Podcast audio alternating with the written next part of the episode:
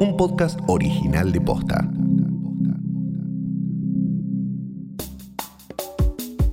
Se presentó el presupuesto 2021 que hace énfasis en disminuir la desigualdad entre hombres y mujeres.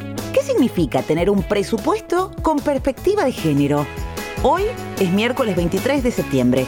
Soy Martina Sotopose y esto pasó posta el año 2021 será la primera vez en la historia del país en la que el presupuesto eh, tenga perspectiva de género. El presupuesto contiene una metodología que permite visibilizar las acciones que realiza el gobierno para ir cerrando las brechas de desigualdad en la dimensión género. El ministro de Economía, Martín Guzmán, presentó ayer en diputados el presupuesto para 2021, que fue remitido a la Cámara para su aprobación.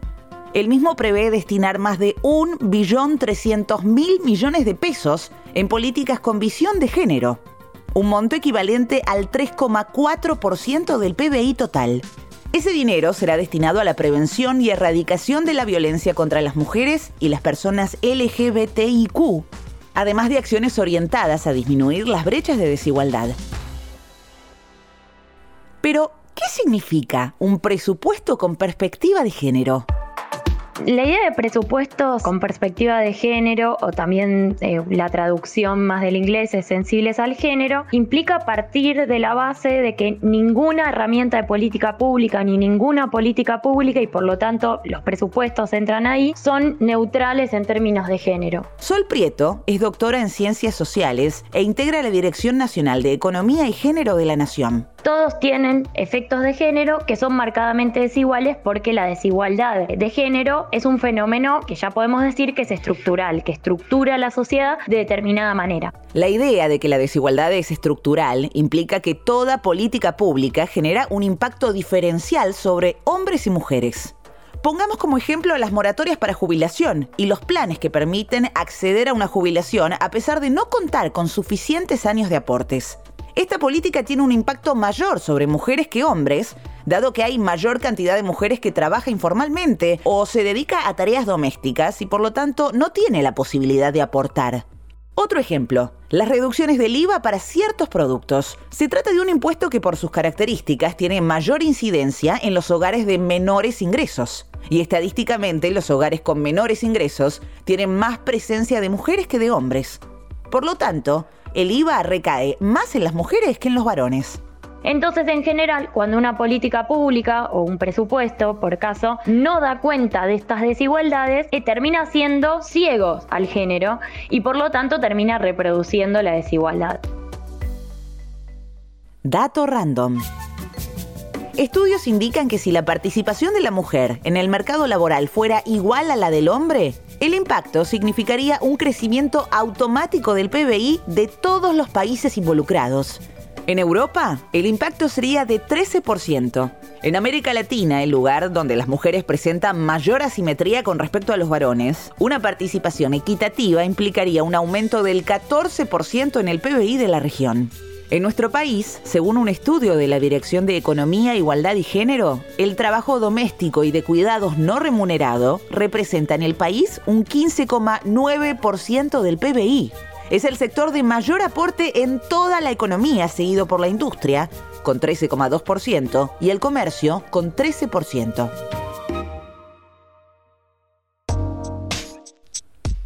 La metodología de etiquetar el gasto en el presupuesto para las partidas que se dirigen a las mujeres, travestis y trans se utilizó por primera vez en 2019 durante el gobierno de Mauricio Macri.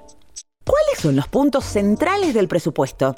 Por un lado, marcar la igualdad de género como una prioridad del gobierno. En segundo lugar, utiliza una metodología que es capaz de identificar los esfuerzos que hace el Estado para justamente reducir las desigualdades o brechas de género. En tercer lugar, la creación de áreas nuevas que justamente tienen como propósito incidir en las decisiones del gobierno, contribuyendo a que existan políticas públicas que sean transversales, es decir, garantiza la transversalidad y la incidencia feminismo en el diseño de las políticas públicas. La Dirección Nacional de Economía y Género, que forma parte del Ministerio de Economía desde este año, fue la encargada de incorporar la perspectiva de género para orientar la programación económica. ¿Sus funciones? Diseñar y proponer mejoras en los indicadores económicos utilizados para diagnosticar la situación de las mujeres, las lesbianas, travestis y transexuales, incorporar la perspectiva de género en los diseños de políticas públicas y elaborar informes y estrategias para las políticas económicas. ¿En qué áreas se aumenta el presupuesto? Bueno, las principales áreas, digamos, donde se identifica un alto impacto en género son, por un lado, ANSES, por otro lado, el Ministerio de Desarrollo Social y, en tercer lugar, el Ministerio de las Mujeres, Géneros y Diversidad y también el Ministerio de Salud tiene mucho gasto en género en distintos programas que tienen que ver con la prevención de la maternidad adolescente, con la salud de las mujeres y, perinatal y también todo lo que tiene que ver con tratamiento para cambio de sexo, es decir, cumplimiento con la ley de identidad de género, fecundación asistida. Pero la mayor parte de los fondos previstos para las políticas de género están destinados a la ANSES, que se llevan poco más del 86% de las partidas. La moratoria jubilatoria, que digamos es cobrada en un 74% por mujeres, representa alrededor del 60% del gasto con impacto en género. A ello le sigue la UH, AUE, con entre el 18 y 19%, y luego las pensiones para madres con 7 hijos o más. Todo eso, que pertenece a ANSES, implica un 86% del gasto, ¿no? Otro de los destinatarios de fondos es el Ministerio de las Mujeres, Género y Diversidad, creado en 2019. La mayor parte del presupuesto se concentra en un programa de lucha contra la violencia de género dentro del presupuesto del Ministerio de las Mujeres tiene especial relevancia el programa Acompañar, que consiste en una política muy necesaria, que es eh, poder dotar, proveer de un salario mínimo a aquellas mujeres que están siendo víctimas, que están en una situación de violencia, para poder acompañarlas, justamente como dice el programa, para que puedan salir.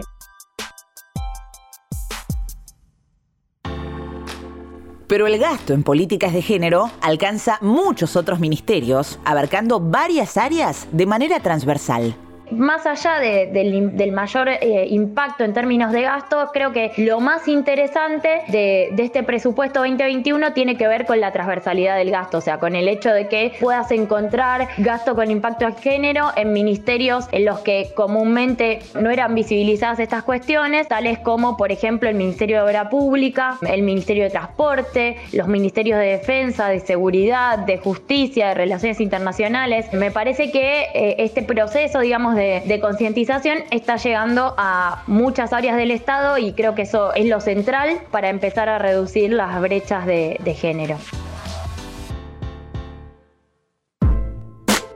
Esto pasó posta es una producción original de posta. Escúchanos de lunes a viernes al final del día en Spotify, Apple Podcast y en todas las apps de podcast. Si te gustó este episodio, compartilo con alguien a quien creas que le puede interesar. Y si nos escuchás en Apple Podcast, te invitamos a que nos dejes una reseña.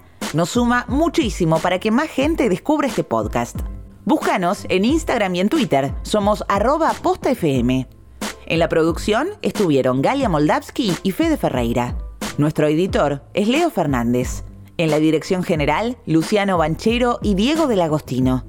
Soy Martina Sotopose y esto pasó posta.